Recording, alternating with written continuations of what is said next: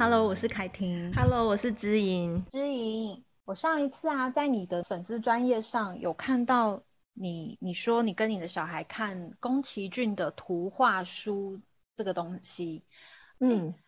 我后来真的去搜寻，哎，我想说宫崎骏的图画书，我就问号很多，然后我去搜寻，哎，还真的有这个图画书，哎，因为 很神奇，对不对？对，我以前都是，因为我们我跟你讲过嘛，小朋友还很小的时候，大概是两岁的时候，我偶尔会给他们看一下佩佩猪这样子，就是很短很短，五分钟十分钟。然后宫崎骏的动画是在孩子大概四岁，他们开始上幼儿园的时候，我就想说，嗯。偶尔也要让他们接触一点可以跟同才之间聊天的话题嘛，所以我才会开始给他们看长片，所以就会开始看宫崎骏的影片这样子。所以我一直以来对宫崎骏的故事，我都觉得我只能在动画里看到，结果没有想到真的有宫崎骏的图画书，而且还有漫画哎。所以你是 你就是买那个图画书跟漫画回来给孩子看吗？呃，我一开始是。买神隐少女的明信片，然后一张一张讲给他听。可是因为我发现他先后的顺序是不一样的，就是先后的顺序他可能没有按照故事这样安排。但是在此之前，因为我没有让小孩三 C 嘛，所以我都是口述那个故事。嗯，所以他们口述，因为我觉得他口述的想象力是不会被局限的。所以龙猫啊，或者是神隐少女，或是霍尔的移动城堡，假设是我。不了解剧情的，我就自己去看那个十分钟介绍的。但是其实我大概呃跟他们一开始是口述，可是你知道吗？小孩睡前，我觉得他们可能应该是说从图画书的故事到慢慢的进展到动画的这件事情是，是我觉得他的对于故事情节的需求，他有越来越强，想要知道更多，所以我才会想说，哎。从龙猫开始就会印那种全彩的图片，从网络上抓印全彩图片，跟他讲这个是指什么，那是什么。在还没有发现动画故事书之前，结果我就发现这样讲，要把它印成一小本的时候，他每天都会去翻。可是因为里面单独是图片、图片、图片，所以后来我就发现，哎，神隐少女居然有是有卖明信片，哎，我没有在夜配哦，我只是说，是我刚开始。就从明信片发现神隐少女那个三十款明信片，嗯，是全彩的，而且是我能够把那个神啊、鬼啊、无脸男，我那个很难形容嘛，嗯，去讲一个他的大概的样子，然后他就会问我说：“那这一张是什么剧情？”我就比较好讲，嗯，所以我们睡前等于是再听一次，再听一次，嗯，那他可能 睡前这种大量的那个认知负荷，他就。很难，但他又很想要听故事，又不想要只听小红帽、灰姑娘等等的，所以我们就从发现有明信片这件事情，然后因为那个明信片啊，其实在我之后带研习或者是我的团体中也是可以使用，因为神隐少女这个故事性很强，然后它也是大家比较广为熟知，或者看到图片你就会有自己的一些投射的想法，所以我觉得诶，这个买的蛮超值的，好想知道你带活动会怎么带哦。我们下次之后可以一起带啊！说，对啊，这个其实蛮好玩的，而且神隐少女里面有很多的隐喻。那这个这这一次就不讲，只是说，呃，我觉得一开始是这样，就是说我跟孩子之中从故事性变强，故事性拉长，跟情节跟和场景变多，那小孩的发想的空间，而不只是我单向式的讲，而是说他中间会发问。所以其实我们会有那种一来一往的对话出现，嗯，那这个对话之中，他就问我汤婆婆是怎么样个性的人啊，嗯，或者是诶无脸男他会讲话吗？等等，然后我就会跟他说无脸男，然后很温驯的时候把蛋糕切得很小块，然后吃下去。可是当他变得呃纸醉金迷的环境啊，就是每个人都就就因为他拿那个黄金给别人嘛，送黄金给别人，想要交朋友。那当然给别人的时候，别人就会讨好他，反而让他就是很不像他自己。嗯，所以其实光是神隐上里面就有很多可以延伸探讨，是例如说汤婆婆跟钱婆婆，其实她就是两种很典型不同的管教方式。对，汤婆婆因为她很纵容她的大婴儿，嗯，所以她的那个巨婴再怎么大，我相信那巨婴到长大，她还是觉得她就是她的 baby，嗯，所以她就会呃提供给他，又被他踹两脚。这个有点像是，嗯、呃，我觉得很像那种，比如说我们以前在机场上面很常会看到，呃，圣诞老公公爸妈，哦，就是在外面经商，然后回来的时候就买很多礼物给孩子，对 对对。哎、欸，然后说，其实我爸以前也是这样哎、欸，因为我爸以前很常出差，然后如果他回来一定会带礼物给我，就是会有很多想要弥补孩子的心情呢、欸。像汤婆婆的教养的形态，因为她很忙嘛，所以她真的没有时间陪那个大婴儿，她就是把所有的东西和她的仆人都陪大婴儿。嗯、那婴儿的予取予求跟踹他两脚，她还叫大家嘘，安静，不要吵他。对对，那这是一种就是在教养中其中一种形态跟家庭的形式。嗯、那钱婆婆其实就蛮有趣的是，是你看那个小老鼠跟无脸男在他们家，一个是切小小块的蛋糕在默默的吃，嗯，另外呢小老鼠他们就是一直跑滚轮，嗯，在织那个织毛线，就是都是在做一些、嗯、怎么讲，嗯、就是可以呃小孩可以独立的操作，然后小孩会是有能力的，嗯、即便小孩再小。感觉对，都是可以，就是有一份对于家庭有一份付出跟贡献，跟钱婆婆本身也是属于这样子的，对。一个心态，对，所以她完全其实我们之前的几集有提到说，哎，汤婆婆跟钱婆婆其实她是呃对于妈妈内在分裂的两个部分，嗯，就是汤婆婆跟钱婆婆，她其实是汤婆婆是那种呃比较纵容型的，嗯，然后也是当我想要弥补孩子的时候，我希望孩子有全有全拿。嗯，可是钱婆婆她就是比较有要求、有规范，对，跟我的东西还给我，是跟你既往不咎，我不会刁难你。那婆婆完全不是嘛，就是我已经答应千寻了，最后还是要设一个关卡，不让你好受。所以她其实是有很多部分是她，如果是两个婆婆，她如果是合在一起，她是一个我们在育儿时候的阴影面积跟我们的理想状态。所以她也有可能是可以把它合为一来看，她也可以把它分开。所以我就会跟孩子讨论说，哎、欸，其实你看无脸男在钱婆婆家，他这东西又切小小块吃，然后刚好符合嘴巴，又会饱，又可以做减劳，因为他是做一些事情，又很规矩。对，然后大家在那里好像都可以用自己的方式去表现自己。可是婆婆就是你来这边，谦虚你那么又瘦又小，你凭什么觉得你可以来我这边工作？就是有一些这种，所以我觉得光是动画之中，其实就有很多呃可以跟孩子去讨论内心的部分，请他去观察，从那个图片上。嗯、所以后来我就意外的发现，哎，图书馆其实是有漫画的，而且他的龙猫我印象很深刻，因为它是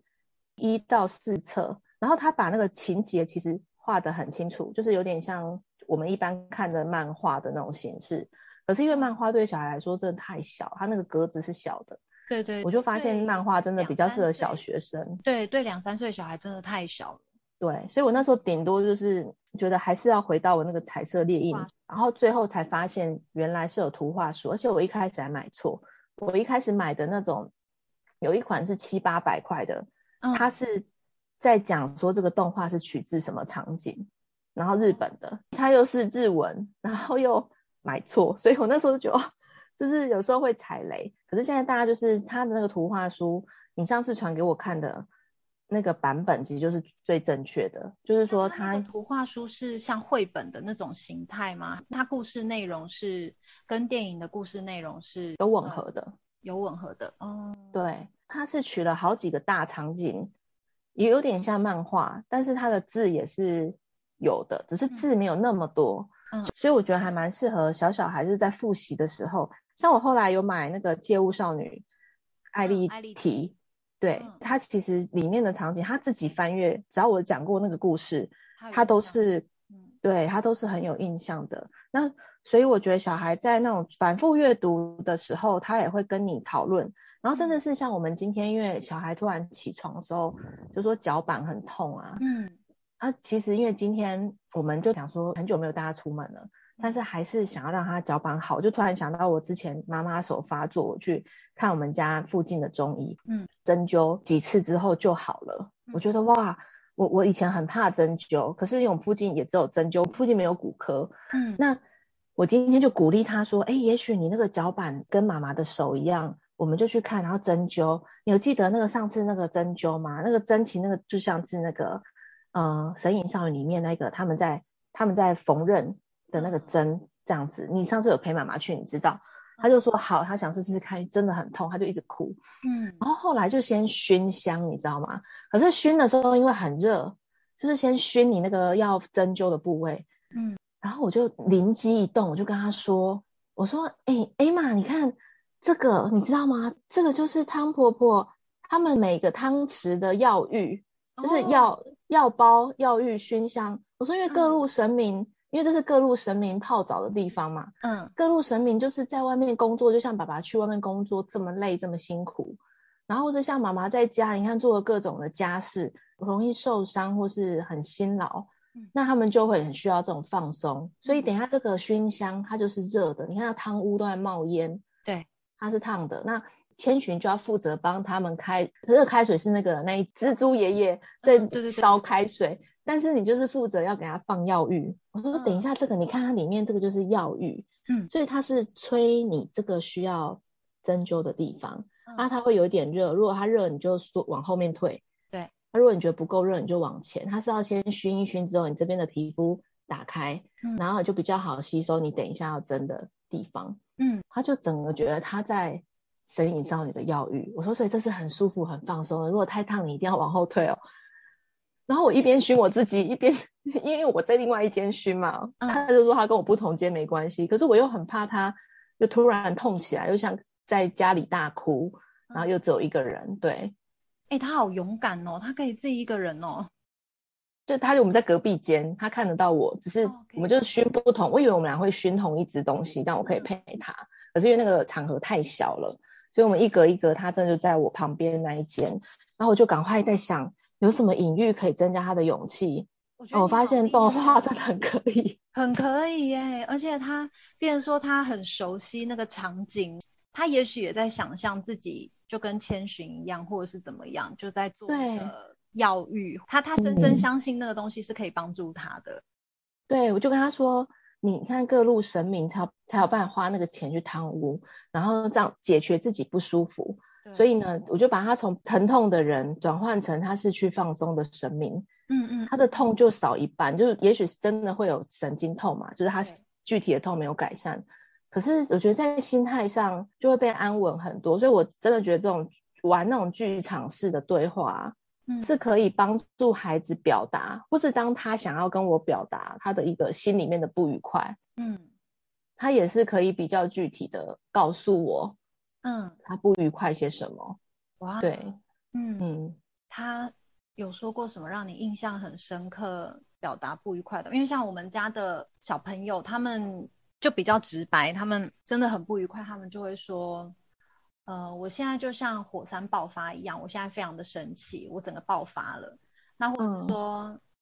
妹妹，妈妈现在很生气了，我们赶快把东西都弄好嘛，让妈妈今天不要生气，不要变老这样。因为我都会跟他们讲说，如果我生气，就有可能会变老。那我希望每天我们都就算生气，生气过后可以用很多的很开心的事情让我恢复青春美丽，就是故意这样跟他讲。那我们家大概是用这种方式。那你们大概你的小朋友有什么表达过让你觉得印象很深刻的？哦，有诶，他们哦，他们最近有讲一个让我真的好有体感，体感就是我真的也感觉到哇，我真的如果我心情差，他们其实是马上感觉出来的。我前阵子的时候，因为他们就是一直在家玩嘛，然后当然睡眠时间又延后，那所以我其实会觉得说。这些日子度过就好，可是真的不要再延长更久，这样对小孩也也不好。所以我其实心情有时候会蛮低落的。我们毕竟还是有一个底线在那边嘛，不会说无止境的让他们对这样。然后当他还要继续 跳的时候，我就会觉得哦，我真的也是很拿他没办法。但是那一阵子啊，就是只要我就是有这种状态，或是我已经躺在那边当木乃伊一动也不动，我就是说我是木乃伊。然后我女儿，因为她说之前他们学校万圣节的时候有扮成鬼跟木乃伊哦，她有跟我讲说木乃伊是什么做的。我说木乃伊就是国王，他不想让他死掉的时候身体会烂掉，对，所以他其实是死掉的人，然后希望说当他以后，因为国王就是很有特殊的权利嘛，就很像睡美人，他躺在那边那么久，为什么没有腐烂？为什么王子还敢亲他？就可能他也是帮他弄了像木乃伊的东西。我真的是因为有魔法，但是一般的人。对，一般人没有魔法，嗯，他就是需要木乃伊把他放一个木的棺材里面，然后用一些特殊的方式让他维持身体，这样突然他如果灵回来了，他就可以复活，嗯，然后他只要突破那个棺材，他就可以跑出来，嗯，然后我每一次就是睡觉的时候，就后来我就是拿他们没走，就像木乃伊一样躺在床上，然后说：“我现在一定要永葆青春，我要像木乃伊一样 什么之类。嗯”他们就知道我可能不太高兴。哦，那时候我女儿她就会说：“妈咪，我爱你，我爱你。”然后后面他们就会补充说：“妈咪，我爱你。”我看你变成木乃伊，我就知道你不高兴。嗯，你不高兴的时候，之后就会发射。我说发射是什么东西？他说你就会变成汤婆婆对白龙，嗯，那样。然后汤婆婆有几几几个场景是对她的手下白龙很不满意的。对对。例如说那个把那个小宝宝，他就说，哎，其实你小宝宝是你的手下。嗯。他就说，那我小宝宝在哪里？他就发射，那样就是他就不开心，然后就变蓬头垢面的，就是。威胁白龙，对对对对，然后我儿子呢，他就在旁边，就是甩那个绑住窗帘有一条线嘛，他就拿那个线在旁边甩，然后我就说：“那你在干嘛？那你现在在干嘛？”他就说：“我是白龙。”他就是整个很乱入的这种情况。可是他们讲这个时候，其实我大概就我就说：“你们就赶快躺着。”嗯，我就其实就不需要不需要发射嘛，我也不需要就是一直好言相劝，或是一直跟你讲就是板起面孔。其实我觉得。当时我们很多时候会希望小孩住手，或者是希望小孩就平躺。你其实平躺，我们听故事，嗯，就可以睡觉。我们很其实心里面，与其说是很想要大声疾呼说你配合，嗯，不如说其实我们内心还有一个部分是你央求说拜托，真的很累了，可不可以饶过我？可不可以不要让我变我不喜欢的样子？嗯，或是说你不要让我一直讲重复的话，我自己不唠叨都变唠叨了。对，这些这些拜托，那但是其实当孩子如果是不要不要，然后又像白龙那样子在那边乱甩东西，然后很危险，然后可能因为之前我儿子曾经就是他在那边床上跳一跳之后踩过我的眼球，哇，对，我那一次真的觉得我眼球需要去保险，我身体任何器官都要去保险。我就会跟我先生 emergency，我说拜托，我要去保险我身体的任何器官。对啊，就是育儿，其实大家都有一定的风险，不止小孩有风险，大人风险也很大，好不好？嗯。我先生跟我说，他之前在网站上有看过一个一个爸爸是高度近视，然后小孩真的就是踩他眼球之后，他就视网膜剥离，他那一只眼睛就是半瞎。哇。然后我就说，所以你是不是应该要帮我 保险？他说，我们可不可以跟小孩分房，直接分？我到现在也很怕小孩睡觉的时候手往我脸上打，哎、欸，其实很容易，他们是脚直接踢也很可怕。对，对，所以所以我就觉得，我们其实内心当小孩说不要不要的时候，我们其实那个央求破灭，有点像是最后的一道防线破灭，我们内心真的会有一种被炸开的感觉。嗯，然后这种炸开的感觉是很难以形容，就是说，他明明眼前的他也才这么小，他对你又这么大的影响力。然后你又有眼球被踩破的风险，嗯，然后你又要求不来，又觉得就是这个爸妈就是不知道是称不称职，还好没有其他人，嗯，那也还好不会突然打电话来说小孩睡了没。像我之前有一次就是有个朋友他就说，哎，十点半了可以打给你吗？你不是都会起来？我说我小孩还没睡，然后他用一种指责的口吻说，小孩八点半就该睡了。你怎么会弄到他十点半的时候？我突然间觉得你不要再打给我，就是我内心，啊、因为我已经蜡烛好几头烧，我那时候只能家庭状况又不一样，而且这种疫情期间他们真没地方放电。嗯，我们家的公社的反正就是重要打扫的人确诊了，所以已经一整个礼拜没有人扫地，都、嗯、是那种死掉的蟑螂啊什么，就是蛮多，就是这类型，就是真的没有整理。嗯、我其实。老实说，疫情期间我也没有带小孩去公社放电，嗯，所以他们这种满满的精力的时候，我觉得这我只能告诉我这是一个过渡时期，嗯，然后那种小孩他们你也知道他不是故意要被，就是要挑战你，对，但是他们就是告诉你说你要发射什么时候，我其实也知道我不想自己这样，然后他们后来有一个说法是让我更有体感的。我是凯婷，我是知音，Face 崩溃娃的镇定剂，我们下集见喽。